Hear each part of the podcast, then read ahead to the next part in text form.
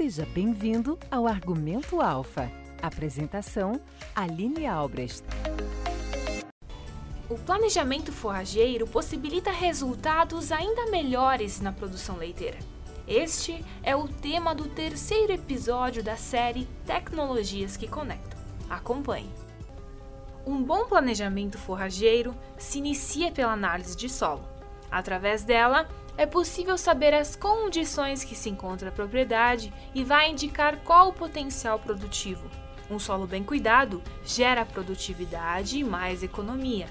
A cooperativa trabalha fortemente na busca das informações para orientar melhor os associados e diferenciar quais forragens são as mais adequadas para cada propriedade. O mercado oferta inúmeras opções, porém, nem todas servem para um determinado sistema de produção. Após a escolha da melhor forrageira, o produtor deve manter os cuidados necessários na hora da semeadura. O engenheiro agrônomo e coordenador de pastagens da Cooperalfa, Alexandre Ramos, explica quais os principais cuidados na semeadura para a formação de pastagens. Em relação aos cuidados para o momento da semeadura, nós temos principalmente olhado a questão da adaptação dessas genéticas aos ambientes. Então, existem genéticas que são mais exigentes que necessitam de cuidados maiores e existem genéticas que são adaptadas a manejos mais, uh, mais tranquilos, vamos chamar assim. Então, nesse sentido, uh, a escolha da genética é um ponto importante para os processos que, que serão uh, necessários depois durante o manejo dessa pastagem. Escolha dessa genética, uma vez que já foi escolhida, a gente olhar qual o melhor momento da implantação, qual é a população desejada para esta genética, né? E, e principalmente que essa genética ao cair no solo não encontre nenhum desafio, é, que não tenha nenhuma erva daninha germinada ou em processo de germinação, para que realmente ela consiga se estabelecer o mais rápido possível né, e consiga é, crescer e sem competição com outras ervas daninhas. Uma vez que a gente consiga isso,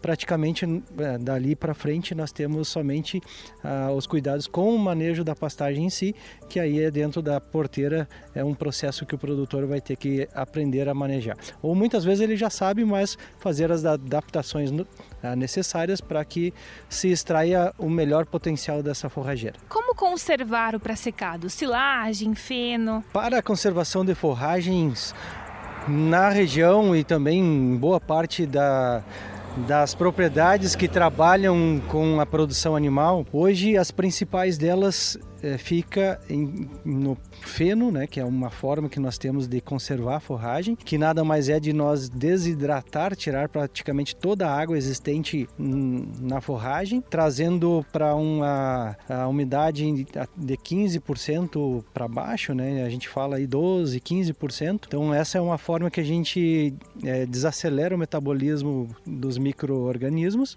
e com isso então a forragem ela naturalmente está sendo conservada no, no, ambiente onde, desde que não pegue umidade, que não chova em cima, né, é, a gente consegue conservar ela muito bem, com as propriedades nutricionais. Outra forma que nós temos de conservar a forragem é o pressecado. O que a gente encontra a campo geralmente é um, os produtores que fazem o corte da forragem verde e, na verdade, o que a gente precisa é deixar essa forragem desidratar, que a gente chama de, de murcha, né, de, de perda de umidade, para que ela fique com em torno de 40% ou menos de umidade, para que assim a gente consiga ter uma boa fermentação, consequentemente uma boa armazenagem dessa, dessa forragem. Quando nós temos níveis de umidade acima de 40%, o risco de perda ou o risco de é, mobilização dos nutrientes, ou seja, a gente vai fazer análise, vai estar lá o nutriente, porém, é, quando o animal consome essa forragem, ele não consegue é, aproveitar esse nutriente. Né? Então, a gente, esse cuidado com a umidade da forragem para o pressecado é imprescindível. O produtor tem que ter consciência que precisa dessa desidratação, isso leva de um, dois ou até três dias, né? E a partir eh, deste ponto que desidratou, chegou na umidade de 40% abaixo, aí sim pode entrar com, com as máquinas ou já deixam prontas, vamos chamar assim, né? Que é, é, geralmente a campo se chama de, de bola, né? As bolas aí de 500, 600 quilos. Ou o produtor pode é, pegar essa forragem e levar para um silo normal. Também é uma forma de armazenar né, o pré-secado. Então são essas duas formas que nós temos de conservação do volumoso olhando para pasto. E fora isso aí teria outras formas olhando para milho, né? Porque são é, volumosos energéticos, onde a gente tem maior teor de, de amido e como exemplo aí o milho que é bastante conhecido, o sorgo bastante conhecido também, né? as aveias, olhando para inverno nós temos aveias com uma boa capacidade de produção de silagem no inverno, os trigos e os triticales. Então os cereais de inverno têm é, praticamente todas as espécies de inverno a gente consegue fazer boas silagens, né, com participação de grão, sendo uma fonte energética de alimento para os animais. Ao contrário das pastagens, que nós buscamos é, meios de conservação para termos fontes de alimentos proteicos. Através do planejamento, é possível oferecer alimentos de alta qualidade e com quantidade adequada às necessidades do rebanho durante o ano inteiro. A Cooper Alpha trabalha com o projeto denominado Forragem 540, que tem como objetivo trabalhar nas propriedades o planejamento forrageiro para no mínimo 18 meses. O assistente técnico de bovinocultura da Cooper Alpha, Rubens Crestani, explica como o projeto pode ajudar o produtor.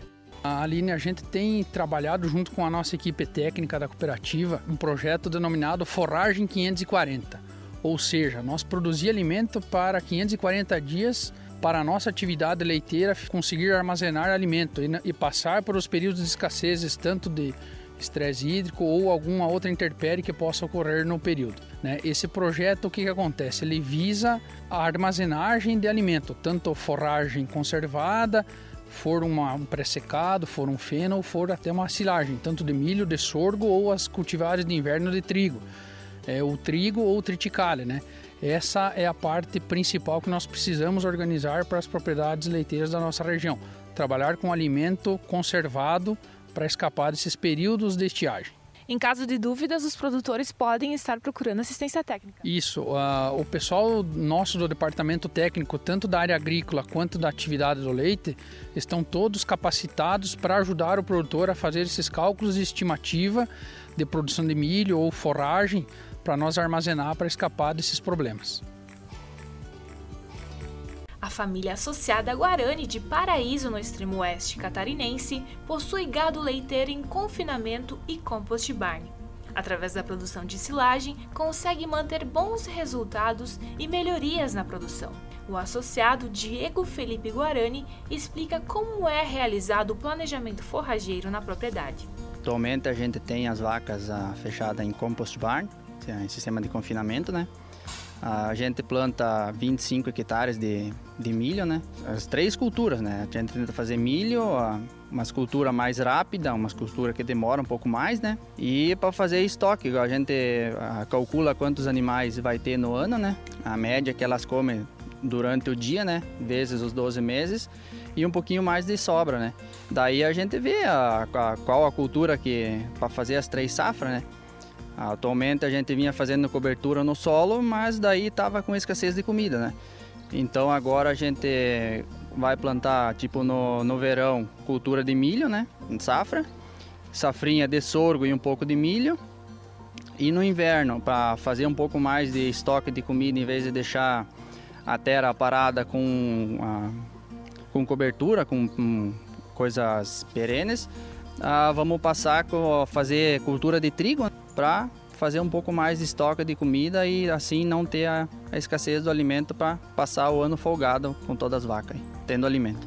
Em Arvoredo, os irmãos Roberto e Yuri Zanini também trabalham com gado leiteiro, mas, graças a um bom planejamento forrageiro, iniciaram o ano com sobras de alimento. O associado Roberto Zanini destaca quando percebeu a sobra de alimentos. Então, analisando o nosso planejamento forageiro, né, percebemos que está sobrando pasto nas nossas áreas, né? Então, começou a passar do ponto, as vacas não pastavam mais direito, né? Então, fizemos uma parceria ali com, com um vizinho nosso que tem umas máquinas pré-secado, né? E daí ajeitamos, esse aqui já é o segundo corte da nossa propriedade pré-secado. E estamos focando na, na, sustentabilidade também, né? Então, nas quantidades de vaca que a gente tem em nosso planejamento, ainda assim, nas épocas mais chuvosas, está sobrando pasto de novo, né? Então já estamos vendo para fazer novas áreas de pré-secado, né? Fenos ou pré-secado para guardar essa comida que sobra para o inverno, né? Que a nossa dificuldade é no inverno, né? Que o pasto entre safra ali que o pasto demora para vir, até que entra pastagem de inverno, né? Então tá sobrando pasto e estamos conseguindo fazer essa, rotação ali e tá dando um, um lucro maior para nós, né? Você acabou de ouvir Argumento, o podcast da Alfa.